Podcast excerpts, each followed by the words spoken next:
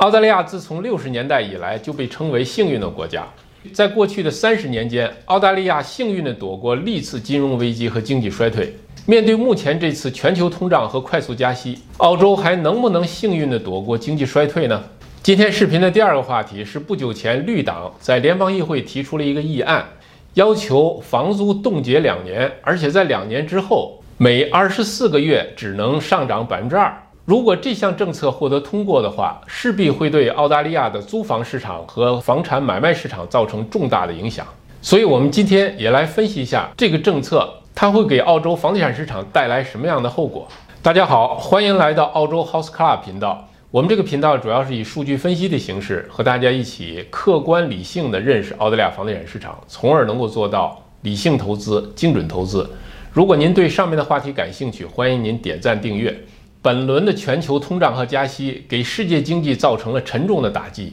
经济衰退已经正向我们走来。那么，澳洲这次还会不会像以前一样幸运地躲过这次灾难呢？在上个世纪六十年代，唐纳德·霍恩出版了一本书，叫做《幸运的国家》，讲的是澳大利亚人既不懂经济，也不懂科学，也没有什么发明创造，就是这么一群二等公民，凭借着丰富的自然资源。每当世界上有什么事情发生，澳洲都能从中获利；而每当世界发生经济危机和衰退的时候，澳洲呢又能够全身而退，避免受到牵连。八九十年代以后，澳洲呢开始实行自由经济和浮动汇率，从而使得澳洲经济的运行效率得到了大幅的提高。从九十年代到现在的三十年间，澳洲幸运地躲过了历次的全球金融危机和经济衰退。所以近年来，澳洲经济也被称为是幸运的经济体。那么，在当下这次严重的通胀和快速加息的周期中，与其他国家相比，澳洲处于一个什么样的相对水平呢？其实，澳洲这次加息比大多数的发达国家都要晚。但从现在的情况看，这个比较晚的加息动作很有可能是澳洲做出的一个非常正确的决策，因为我们现在已经看到了一些迹象，大宗商品开始下降。国际物流已经开始恢复，等等，这些迹象都在表明通胀可能已经在慢慢缓解，可能不会像之前大家预期的那么严重。如果是这样的话，那么我们的现金利率也有可能不会像之前预期的提高那么多。我们与其他几个和我们相近的经济体做一个比较，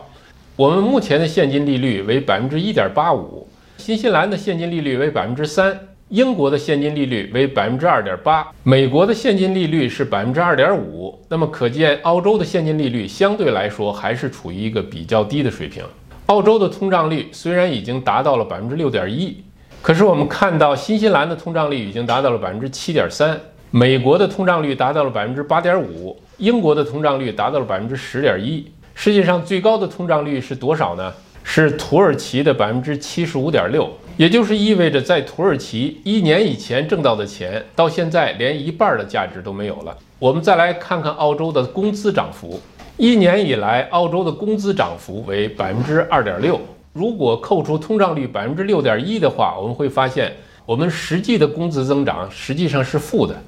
也就是说，一年以来，我们的实际收入是在减少的。从我们的个人感受来说，这当然不是一个很好的消息。但是从整个经济来讲，工资水平的提高不利于控制通货膨胀。换句话说，工资的提高会推高通货膨胀。从这一点上来说，澳洲可能又幸运地做对了一件事。当然，我们大家都感到了物价飞涨，我们也不得不控制开支，不得不紧衣缩食。但实际上，央行提高现金利率去控制通货膨胀，就是要通过老百姓和企业都紧衣缩食，来减少需求，才能把通胀控制住。相比来说，我们看一看其他国家的工资增长率。新西兰的工资增长率为百分之三点四，美国的工资增长率为百分之五点五，英国的工资增长率为百分之六点二。我们看到这个顺序刚好是通货膨胀率逐渐增高的顺序，也就是工资涨幅越高的国家，通胀水平越高。澳洲的通胀到目前为止，主要还是由于货物的短缺造成的。我们服务的价格还没有大幅的增高，如果工资水平提高的话，那么直接带来的结果就是服务价格的大幅上升。好在到目前为止，澳洲的通胀率、澳洲的现金利率还有工资增长率都相对来说处于一个比较低的水平。我们注意到，最近一些评论也指出，随着油价的下跌、物流的恢复，建筑成本可能已经到顶，有可能会开始回落。甚至有分析认为，我们的现金利率很有可能已经接近顶点，通胀水平也有可能更早、更快的下降。如果这些都成真的话，就会再一次证明澳洲确实是一个幸运之国。现在是九月份，也就是第三季度的最后一个月，这个月的经济指标，比如物价指数、工资增长率、失业率等等，都会对通货膨胀率以及对通货膨胀率的预期产生重要影响。这也决定了央行会不会在下个月继续提高利率。让我们一起来密切的观察。现在我们来说说第二个话题。日前，绿党在联邦议会提出了一个议案，就是为了解决房租太高的问题，需要冻结房租两年，在两年之后，那么每二十四个月也只能有百分之二的房租涨幅。要知道，这是在联邦议会上的议案，如果获得通过的话，那么就会在全国范围内推广。这不仅会对租房市场产生重大影响，也会对房屋买卖市场产生重大影响。虽然房东和租客在经济利益上来说呢是矛盾的两个方面，但是我觉得我们还是能够从两个方面对这个问题进行一些分析。一个是公平方面，也就是说这项政策如果实施的话，对房东和租客两个方面是不是都是公平的？另外一方面，如果这个政策实施的话，它会带来后续的哪些问题？我们现在来看一下澳洲一年以来的房租涨幅。我们以 House 的租金为例，我们看到。布里斯班一年以来的房租涨幅达到百分之十四点一，阿德雷德达到百分之十二点二，悉尼百分之九点八。那么房屋上涨最少的达尔文也达到了百分之五点三。那么全澳的平均房租涨幅在过去的一年达到了百分之十。再加上今年以来物价的飞涨，确实给租客的家庭带来了很大的压力，这是完全可以理解的。我们再来看看近十年的房租上涨的情况。这张图是十年以来澳洲的房租累计上涨幅度。那么我们看到，从一二年到今年，全澳洲的房租累计升幅为百分之十一，而在这十年当中，通货膨胀率的累计升幅为百分之二十五点六。在澳洲的各个地区当中，绝大部分地区的租金涨幅都小于 CPI 的涨幅，其中还有帕斯和达尔文的租金是下降的。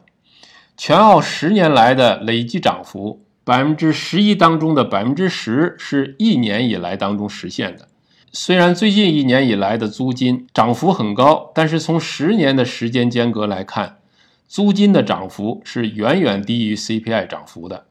如果再把租金冻结的话，对房东来说似乎也是不公平的。至于这项政策实施以后产生的效果，从表面上来看，它是为了暂时缓解租金上涨的压力，但是首先它不会解决房屋短缺这个根本性的问题，而是相反，它抑制了投资者的需求，买投资房的人减少了，那么新房的销售量就会势必下降，新房销售量下降，也就意味着进入租赁市场的房屋数量的减少，从而阻碍了可供出租房屋的供应量。而加大供应量，恰恰是解决住房危机的关键所在。第二，如果这项政策获得通过，那么从获得通过的这一天到开始实施的那一天这段时间，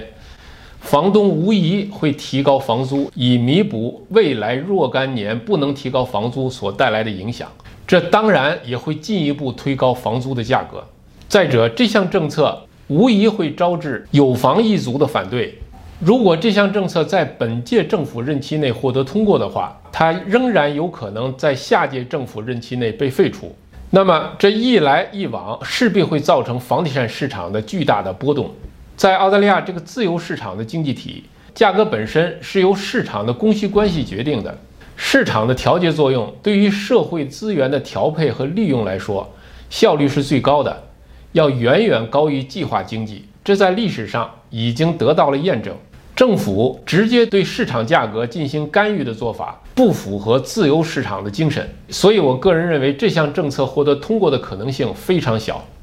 以上就是今天的全部内容，感谢您的收看，再见。